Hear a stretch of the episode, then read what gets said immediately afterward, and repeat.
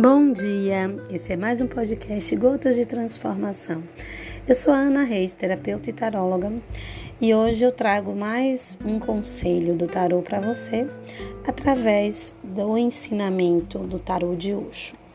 Hoje a gente vai falar um pouquinho de abundância.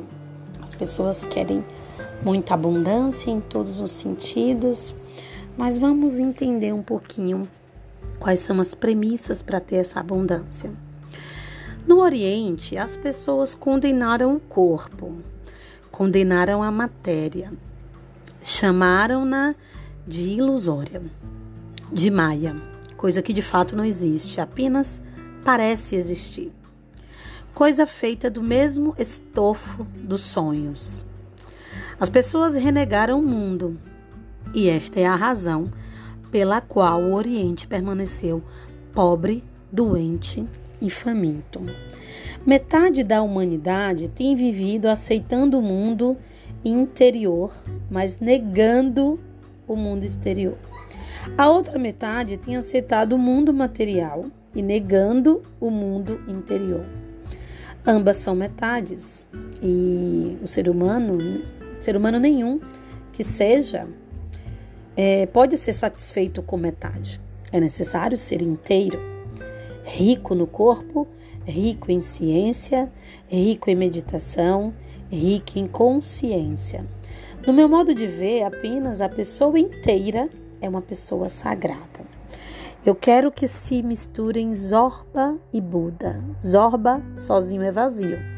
Sua dança não tem significação eterna, é prazer momentâneo. Logo ele se cansará dela, a menos que você disponha de fontes inesgotáveis que lhe venham do próprio cosmos. A menos que você se torne existencial, não poderá tornar-se inteiro. Esta é a minha contribuição para a humanidade, a pessoa inteira. Então, o que que o tarô de Osho quis dizer nessa parte aqui, que é a carta da abundância?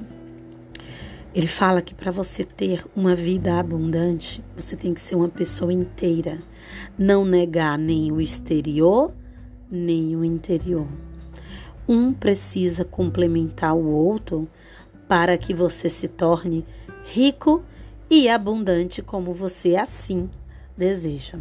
Então, a pessoa inteira é aquela que não vive na negação, é aquela que aceita que o mundo exterior existe e a gente precisa sim ter bens materiais, a gente precisa ter um conforto sim, mas nós precisamos também nos assegurar de ter o conforto espiritual.